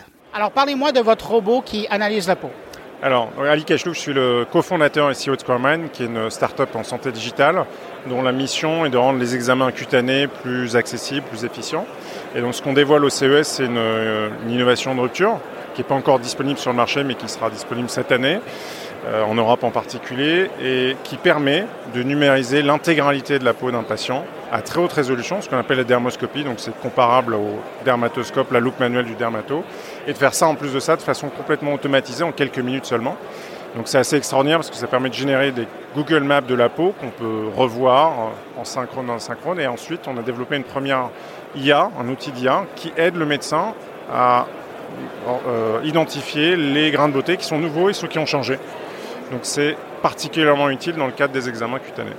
Mais j'allais vous demander, votre marché à vous, c'est le marché des dermatologues ou des généralistes? Qui, qui euh, peut euh, acheter ce, robot? Alors notre euh, cible effectivement naturelle, ce sont les cabinets privés de dermatologie, les hôpitaux. maintenant, il y a quelque chose d'assez intéressant et d'unique dans, dans le dispositif que vous voyez ici au CES, c'est que le scan peut être opéré par un technicien, un infirmier, une infirmière, et donc, euh, on peut très bien imaginer aussi ce dispositif dans des zones qui sont euh, dépourvues totalement de dermatologues et de médecins. On peut permettre à des gens d'accéder à de la santé, d'être scannés pour qu'un médecin puisse revoir ses scans et porter un diagnostic. Donc c'est, ça ne résoudra pas tout, mais c'est à minima une bonne solution pour répondre à ces enjeux. D'où vous est venue l'idée de développer un produit comme celui-là? Alors on a, c'est notre propre déjà constat euh, dès le départ en tant que patient. On est tous allés, je crois, chez un dermatologue et ce qu'on a constaté, c'est que c'est une, discipline pour laquelle encore l'outil actuel, c'est un outil qui a été inventé il y a 30 ans, qui est cette loupe, qui a le mérite d'exister, euh, mais qui face aux défis actuels, on sait, hein, d'explosion de la demande, de réduction du nombre de médecins, ne peut pas aider la médecine à scaler, euh, comme on dit en anglais. Et on a évidemment discuté et travaillé depuis le départ main dans la main avec des praticiens de renom hospitaliers dans des cabinets en France, aux États-Unis, qui nous ont fait part aussi de ce besoin tout simplement d'innovation dans un domaine euh, qui a assez peu changé, sin fine, de, de prévention. Et donc on, voilà, on a pris nos, deux mains et on a décidé d'attaquer ce problème. Et donc aujourd'hui, on a une équipe d'une à peu près une dizaine de personnes basées à Paris avec des profils très scientifiques et on a, ce que vous voyez là aujourd'hui, c'est le résultat de 4 ans de RD, hein, ce qu'on appelle la deep tech, de la science dure. Donc il y a beaucoup de travail et de rupture technologique derrière ce dispositif. Mais là, vous êtes, c'est pas à vous que je vais le dire parce que vous êtes conscient de la chose, mais vous allez amasser énormément d'informations sur la santé de la peau des Français d'abord, en Europe, euh, des Européens après. Toute cette information-là, ça va valoir cher dans le domaine de la médecine. Qu'est-ce que vous allez faire avec cette information-là? C'est une information, euh, là je ne vais rien vous apprendre. En Europe, par exemple, on est euh, soumis au RGPD, au GDPR en anglais, et donc euh, des scans appartiennent, selon le RGPD, aux patients et ils sont utilisés également par le médecin. Donc on n'a pas vocation, ces données, elles ont vocation en fait à permettre d'entraîner des modèles d'IA par exemple pour apporter la meilleure qualité de service aux patients euh, mais ça reste dans un univers euh, cloisonné qui est l'univers évidemment strictement professionnel des médecins. Et comme SquareMind va connaître un énorme succès avec sa machine, ça va se retrouver aux États-Unis notamment. Et là, les, lois ne sont pas les mêmes. Euh, est-ce que, ultimement, ces données américaines prises sur le territoire américain pourraient être vendues, pourraient être partagées à des centres de recherche? Alors pour pouvoir faire ça, il faudrait deux choses. Il faudrait qu'on en ait l'envie. Aujourd'hui, on n'a pas envie de le faire. Il faudrait l'accord du patient explicite. Euh, pour que ces données anonymisées c'est important de le dire, anonymiser, puis utiliser, c'est quoi l'intérêt par exemple de ce que vous citez? Ce serait par exemple d'imaginer, d'utiliser des métadatas ou des données anonymisées à des fins de recherche médicale. Donc servir la science, aider pourquoi pas à développer des nouveaux traitements, des choses de ce type. Donc euh, ça a quand même une finalité positive. Euh, donc c'est une réflexion engagée. Aujourd'hui, ce dispositif, encore une fois, n'est pas sur le marché. Il le sera euh, en Europe et aux États-Unis d'ici la fin de l'année. mais c'est évidemment si on s'engageait sur une voie pareille aux États-Unis, il faudrait euh, encore une fois l'accord explicite des médecins, des patients, pour que, en fait, il faut tout simplement avoir de la transparence et dire le pourquoi et le devenir des données, c'est fondamental. De toute façon, euh, on n'a rien à cacher sur ces sujets. Euh, vous dites que vous avez travaillé avec des professionnels pour le développement de la machine.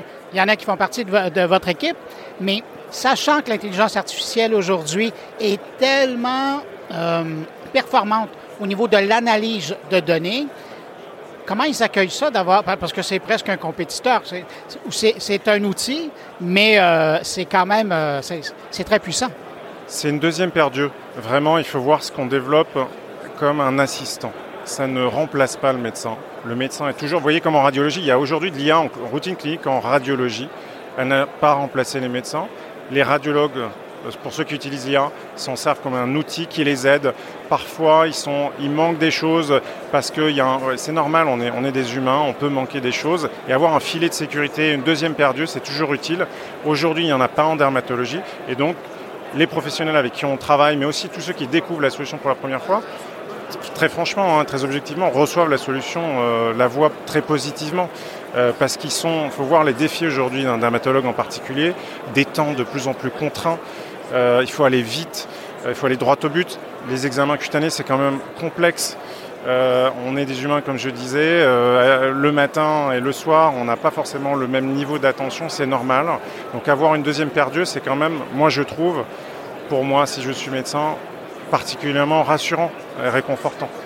Et en terminant, bon, l'échéancier pour ça, vous le dites, le robot est en développement.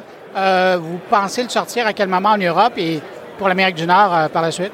Deuxième semestre euh, en Europe, 2024, et aux États-Unis plutôt en fin, d'année. Euh, voilà, il y a encore un, petit peu de travail pour perfectionner l'interface patient-dispositif pour que ce soit le plus intuitif possible, puisque en tant que patient, vous allez découvrir ce dispositif et il faudra suivre les instructions. Donc aujourd'hui, ça, ça marche, mais il faut que ce soit excellent. Et ensuite, il y a encore un petit peu de travail sur la partie logicielle pour perfectionner les, les trajectoires robotiques. Mais après 4 ans d'Aurélia, on est confiant sur le fait que cette année, euh, ce sera disponible pour les patients et les médecins. En tout cas, au nom de tous les gens qui souffrent de maladies de peau, merci beaucoup de l'initiative. Et merci à vous. C'est un plaisir. Le CES, c'est aussi l'occasion de croiser des gens qu'on suit depuis longtemps. Et c'est le cas de l'entrepreneur française Athénaïs Oslati.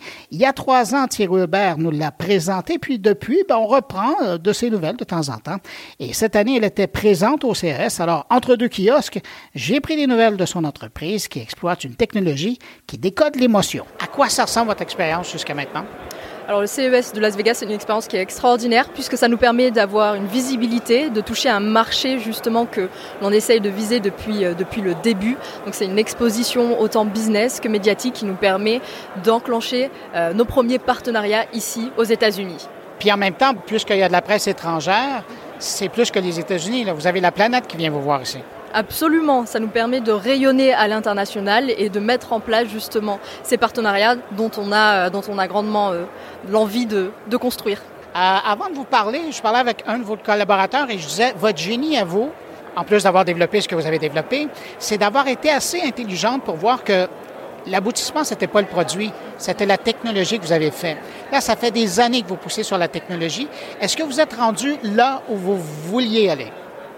Alors effectivement, on est parti euh, d'un hardware et au fur et à mesure, on s'est posé la question qu'est-ce que Onbo Qu'est-ce que Onbo va faire? Qu'est-ce que Onbo À quel besoin est-ce qu'on va euh, répondre? Et c'est pour ça qu'on s'est vraiment concentré sur le software, sur des IA émotionnels pour pouvoir toucher un plus large public. C'était vraiment ça l'objectif à la base, que cette technologie puisse servir le plus grand nombre. Et aujourd'hui, on a atteint justement un palier qui est important et c'est pour ça, et c'est ce qu'on présente d'ailleurs au, CES, le développement de, l'un de nos produits phares qui est la détection multimodale des émotions. Et c'est quoi la suite pour vous? en 2024? On va, on va regarder l'année, là. En 2024, donc c'est euh, le développement commercial justement ici aux États-Unis. C'est également mettre en place des partenariats solides dans la recherche, mais également avec des secteurs euh, leaders euh, du domaine, dans le domaine du sport, de l'automobile, du retail, et, et, bien sûr la prochaine levée de fonds qui sera en 2024.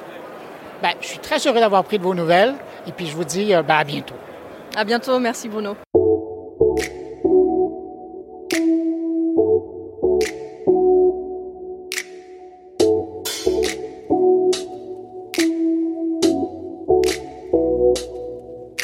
Retour dans les trouvailles du CES 2024 avec ce nouveau produit du géant français de la santé connectée Witting, euh, qui cette année nous propose un super canif suisse pour prendre nos signes vitaux. Tine Nguyen de Wittings nous le présente. Alors, tiens, je vous demanderai de me présenter le BIMO, qui est la nouveauté de chez Witting. CES à Vegas 2024 euh, pour présenter BIMO.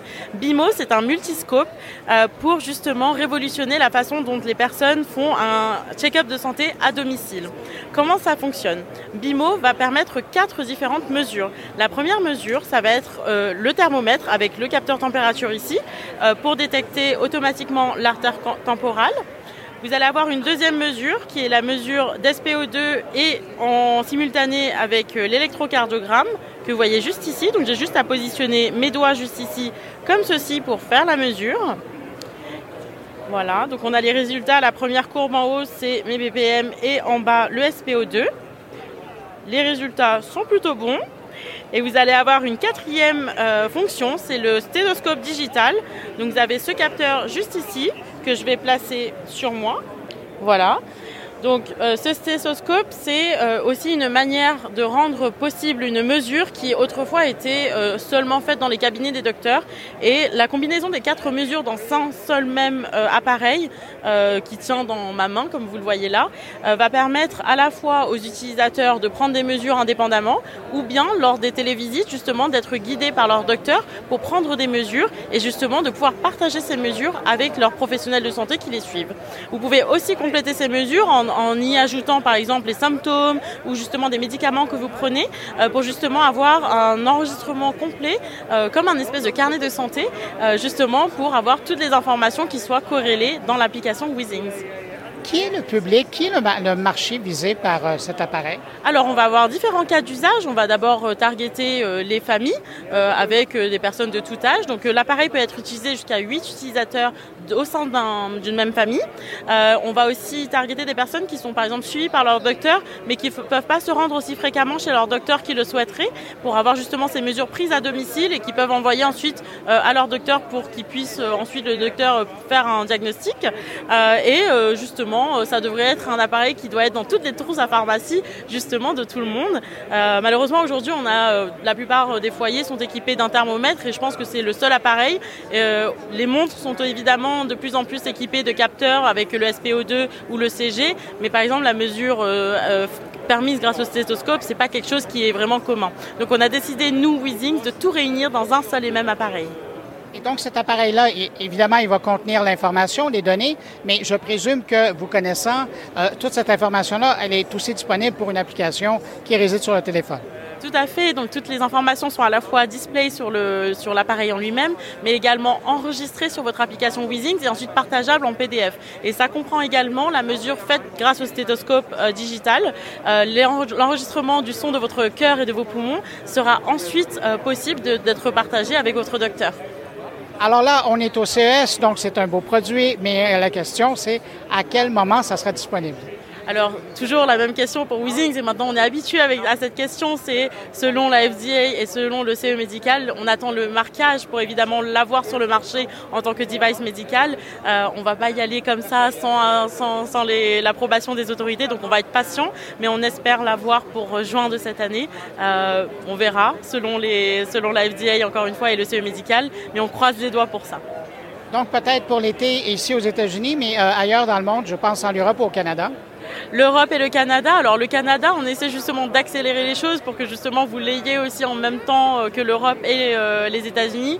habituellement dans le process et de par l'historique qu'on a de nos produits précédents, le CE médical vient un peu avant le, FDA et dès que la FDA suit, euh, le Canada euh, l'a ensuite. Donc on croise les doigts vraiment pour que vous l'ayez aussi en même temps que nous en Europe et que nos collègues par exemple aux États-Unis. Tiens, parlant de signes vitaux, le CES, c'est aussi des produits qui évoluent et c'est le cas notamment avec l'entreprise Invoxia qui bonifie son produit Minitail qui est l'équivalent d'un bracelet de santé pour les humains, mais maintenant offert aux chiens et aux chats. Présentation de Amélie Caudron. Alors, si je comprends bien ce que le visuel de votre kiosque, vous faites dans la montre intelligente, le bracelet intelligent pour animaux? Qu'est-ce que c'est exactement? Exactement. Les humains ont la chance d'avoir des smartwatches, des, des, montres intelligentes depuis des années qui font du suivi de rythme cardiaque, de rythme respiratoire, de tout un tas de choses qui permettent de suivre leur santé, leur bien-être. Et les animaux, jusque-là, n'avaient pas l'équivalent parce que les technologies qu'on utilisait n'étaient pas adaptées pour le chien, avec la fourrure, avec les, le, enfin voilà, il y a tout, un tas de raisons pour lesquelles ça fonctionnait pas. Euh, et grâce à l'intelligence artificielle et à une technologie qu'on a passé des années à développer, à breveter, etc., on réussit aujourd'hui sur donc c'est une petite balise qui s'adapte à n'importe quel collier et qui va vraiment aider à faire en sorte que le chien et bientôt le chat euh, puissent vivre plus longtemps euh, et, euh, et, être mieux, mieux dans leurs pattes. Donc ça va faire du suivi de santé biométrique, donc euh, fréquence cardiaque respiratoire au repos, qui sont des choses très importantes pour détecter les signes précoces de maladies, de stress, de douleurs chroniques par exemple.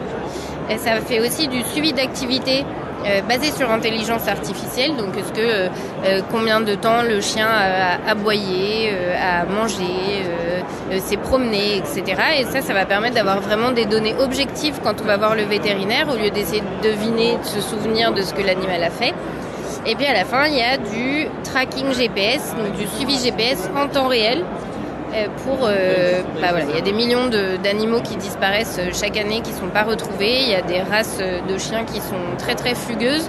Bah là, ça va permettre en quelques minutes d'avoir le suivi en temps réel pour retrouver l'animal immédiatement.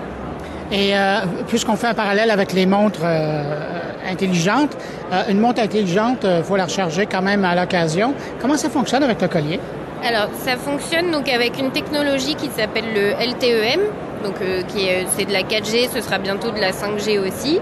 Euh, et donc c'est assez efficace énergétiquement. On a fait beaucoup d'efforts là-dessus parce qu'on sait justement que s'il faut recharger tous les jours, non seulement c'est très contraignant, mais le jour où l'animal s'échappe, il faut vraiment euh, croiser les doigts pour avoir suffisamment de batterie.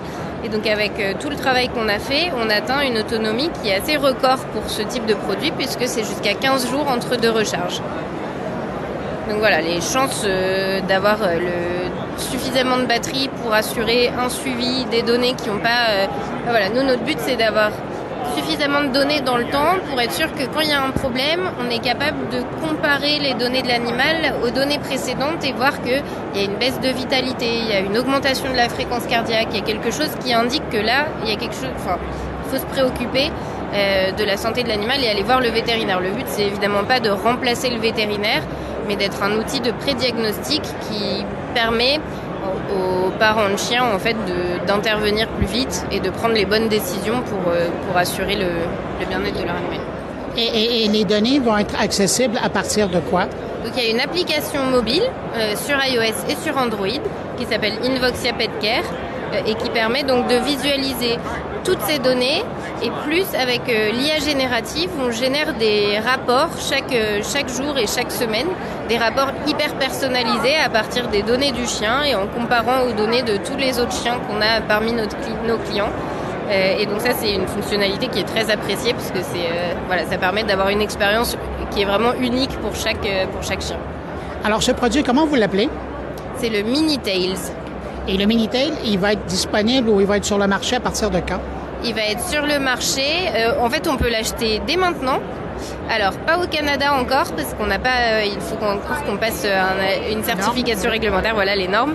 Euh, mais bientôt, parce qu'il y a beaucoup de demandes. On a toujours eu beaucoup de demandes de la part des Canadiens, donc, euh, donc on espère faire ça très bientôt. Et sinon, aux États-Unis, il peut être acheté dès maintenant euh, sur notre site internet et bientôt sur Amazon. Ben merci et merci au nom de nos animaux. merci beaucoup. À travers toutes ces nouveautés qu'on découvre au CES se cachent aussi des initiatives sociales qui cherchent elles aussi de la lumière. Et puis parmi elles, je vous propose de découvrir cette application pour venir en aide aux femmes et aux membres de la communauté LGBTQ+. Alice Barbe est l'ambassadrice du réseau de Sorority. Elle nous présente l'application. Alice Barbe, bonjour. Bonjour. Vous me présentez, s'il vous plaît, de Sorority? The Sorority, c'est une application d'entraide pour les femmes, exclusivement pour les femmes, qui sont victimes de violences, de harcèlement ou tout simplement qui se font embêter dans la rue, en fait. Et euh, l'idée, c'est euh, que toutes les femmes qui sont connectées autour puissent intervenir si la personne qui est victime appuie sur le bouton, appuie sur l'application et appelle à l'aide. Et automatiquement, on envoie un message, l'application envoie un message pour savoir si tout va bien, et les femmes autour sont alertées. Elles sont alertées et elles envoient un message, ou alors elles peuvent directement aller sur place parce qu'il y a une géolocalisation, et elles peuvent intervenir. Avant euh, qu'on fasse l'entrevue, vous m'avez montré, vous avez déjà une communauté à Montréal, mais là, vous cherchez à euh, aller plus largement à travers euh, l'Amérique du Nord. En fait, euh, il y a beaucoup de femmes qui disent c'est l'application que j'attendais. On veut aller un petit peu partout dans le monde. On a des personnes euh, qui sont connectées à Montréal, à Los Angeles, en France, au Moyen-Orient, à Dubaï. Euh, l'idée, c'est que, en fait, quand on est victime de harcèlement, qu'on se fait suivre dans la rue, ce qui moi m'est arrivé très régulièrement, de par mes activités, il y a aussi des gens qui m'ont prise en photo, par exemple, dans la rue, qui vraiment étaient nocifs et qui voulaient clairement me faire du mal. Le fait d'appuyer sur l'application, ça me permet de me sentir en sécurité et de permettre à d'autres personnes d'intervenir et de savoir si tout va bien. Et bien sûr qu'à Montréal, c'est un vrai sujet. Je pense, va pour toutes les femmes partout dans le monde, d'ailleurs. Euh, donc si on peut avoir un maximum de, femmes qui sont présentes sur l'application pour pouvoir intervenir et s'aider entre elles, ce serait génial. Parce que c'est ça, la force de votre, de votre réseau, c'est justement l'entraide. On parle là d'intervention citoyenne. On parle complètement de solidarité citoyenne parce que parfois on a peut-être un doute, on n'ose pas appeler la police, euh, on n'ose pas euh, demander, je ne sais pas, au serveur ou à quelqu'un dans la rue de nous aider si on se sent menacé ou suivi, tout simplement. Cette application d'entraide, en, tout cas, on se sent vraiment en sororité. C'est uniquement pour les femmes. C'est exclusif. Il y a un dispositif de, sécurité qui fait qu'il n'y a, a, pas d'hommes sur l'application. Et du coup, on peut demander de l'aide. On peut aussi demander un logement. Si on est à la maison victime de violence, on peut s'héberger les unes les autres. Et c'est le pouvoir citoyen qui peut prendre le dessus aussi. Alors, vous parlez des femmes, mais il y a aussi de la place qui est faite pour euh, les communautés LGBTQ. Oui, euh, absolument. L'idée, c'est de pouvoir aussi créer le safe space pour les personnes issues des communautés LGBTQIA. Mais, comment ça fonctionne dans les faits? Est-ce que euh, la femme ou l'utilisatrice qui, veut euh, faire partie de la communauté doit payer des frais? Comment ça fonctionne? Non, c'est entièrement gratuit, c'est une communauté. C'est pour ça qu'on ne dit pas que c'est une application avec des utilisateurs, c'est vraiment une communauté. Nous, on est euh, une organisation à but non lucratif. On est financé uniquement par la philanthropie. Et d'ailleurs, on a constamment besoin de soutien de philanthropes, de personnes qui peuvent nous soutenir, parce qu'on n'a aucun modèle économique qui est qui demande à payer pour ce qu'on propose. C'est uniquement de la mobilisation citoyenne. Alors, quelqu'un qui veut euh, euh, vous trouver, qui veut faire partie donc euh, de, ce réseau, comment elle fonctionne? Il suffit simplement de télécharger l'application Sororité, de Sorority. Et, et en fait, l'application, c'est juste le bouton et on appuie si on est en danger et on peut voir aussi sur la carte qui est autour de nous. Merci. Merci. Puis pour terminer cette édition spéciale, ben, je vous réservais un invité de marque, le journaliste Frédéric Simotel de BFM Business, pour revenir sur un grand absent de cette édition du CES. Frédéric Simotel, bonjour. Bonjour, Bruno.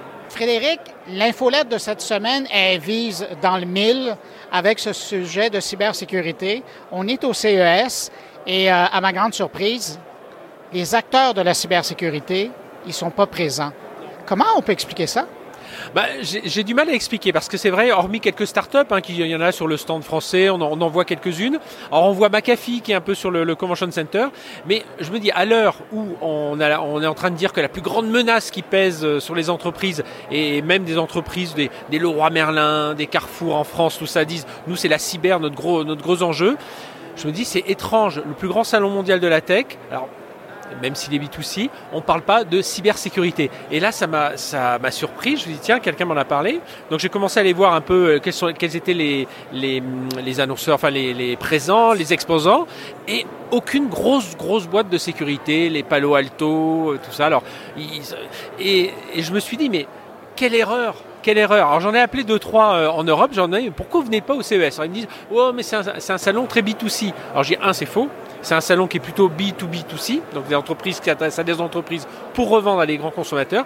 Et puis deuxièmement, à l'heure où vous dites tous, il faut qu'on sensibilise les utilisateurs, il faut que vraiment les gens comprennent que la cyber c'est important. Mais quelle vitrine? Quelle vitrine ici? 150 000 personnes déjà euh, présentes, et puis une vitrine mondiale. Ça passe aux 20 heures. Enfin, si je prends pour la France, ça passe aux 20 heures de, de TF1, de France Télé. Nous, BFM Business, on en fait des papiers, ou BFM TV, on fait des papiers. Donc c'est une vitrine pour la cybersécurité de lancer un peu tout un tas de, bah, de, messages, euh, euh, pas forcément sur les produits, mais de dire voilà, pensez à vous sécuriser chez vous, dans votre entreprise, ne faites pas n'importe quoi. Et qui, sont les mieux placés pour en parler? Ce sont les, boîtes de sécurité, et elles ne sont pas là. Et là, je trouve qu'il y, a un peu euh, un un petit couac dans leur communication parce que lorsqu'on les voit à chaque fois, c'est à nous, il faut qu'on communique davantage. En plus, il faut, il faut qu'on communique, euh, pas forcément au RSSI, là, au CISO. Euh, il faut qu'on communique vraiment à l'ensemble des métiers de l'entreprise. Ils sont là. Les patrons marketing, patrons commerciaux, il y a, même y a quelques RSSI certainement ou des DSI, mais ils sont là leurs interlocuteurs. Donc voilà, c'était un peu mon coup de gueule de, la semaine sur ce Tech Co. C'est où sont les acteurs de la, la, les grands acteurs de la cyber Pourquoi ils boycottent ça et, voilà, je trouve que là, c'est quand même un raté de leur part. Alors ça, c'est le sujet de ton infolettre. Comment on peut s'abonner à l'infolettre? Alors l'infolettre, on s'abonne via, via le site bfmbusiness.fr et donc il y a une newsletter sur la cybersécurité qui, qui est, euh, que l'on publie chaque semaine. Donc il y a un édito de ma part, voilà, qui peut être un coup de gueule, un coup de griffe, mais il y a des coups de cœur aussi, ou tout simplement une, enfin une intuition, une, euh, une tendance que j'ai repérée. Puis je, comme je rencontre quand même pas mal de gens dans, les DSI, les RSI, voilà, il y a toujours des choses qui, euh, qui, euh, sortent. Je, je, pense toujours à un sujet qui, qui m'était comme ça, c'était le, le comment le ransomware, pour que le ransomware ne devienne pas le new normal. Parce que je rencontrais plein de gens qui me disaient non mais nous on a payé et puis comme ça on est tranquille. Et finalement les gens se disent tiens c'est pas peine de... enfin je peux me, je dois me protéger mais euh, finalement j'ai une assurance. Donc voilà c'est ce type de d'édito, ce coup de gueule que je viens de faire pour le CES. On a une tribune d'un expert. Euh, alors ça peut être des experts euh, voilà de, des fournisseurs, des on est chez SFR donc on a aussi des experts cyber. Enfin voilà quelqu'un qui fait qui lui aussi fait son, sa tribune. Et puis ensuite, je fais une petite revue de presse des, des 3-4 euh, articles, podcasts, euh, émissions euh, qu'il qui fallait pas rater. Et puis deux, trois chiffres. En général, j'ai un, enfin, un ou deux chiffres en général d'études diverses et variées qui permettent aux gens bah, d'alimenter un peu leur, leur présentation. Donc voilà, donc c'est une newsletter hebdo. Vous allez sur le site bfmbusiness.fr et puis voilà, newsletter cyber et on s'abonne. Merci pour tout ce travail de, de colliger, de collisage de l'information. Merci Bruno, et puis content de t'avoir revu ici euh, au CES de Las Vegas. En vrai En vrai, voilà, parce qu'on se voit souvent, effectivement, mais via nos écrans interposés. Salut, merci beaucoup. Merci Bruno. Eh bien voilà, c'est ainsi que mon édition spéciale du CES 2024 de Las Vegas se termine. J'espère que vous avez apprécié. Si vous avez des commentaires, des questions, n'hésitez pas à me les faire parvenir par le biais des réseaux sociaux. Si vous avez aimé euh, cette émission, bien évidemment, je vous invite à la partager également sur les réseaux sociaux, en faire part à vos amis, vos connaissances, vos collègues et votre réseau social. En ce qui me concerne, je rentre à la maison. Haïfa, j'arrive et je vous souhaite une semaine. On se retrouve vendredi prochain. Au revoir.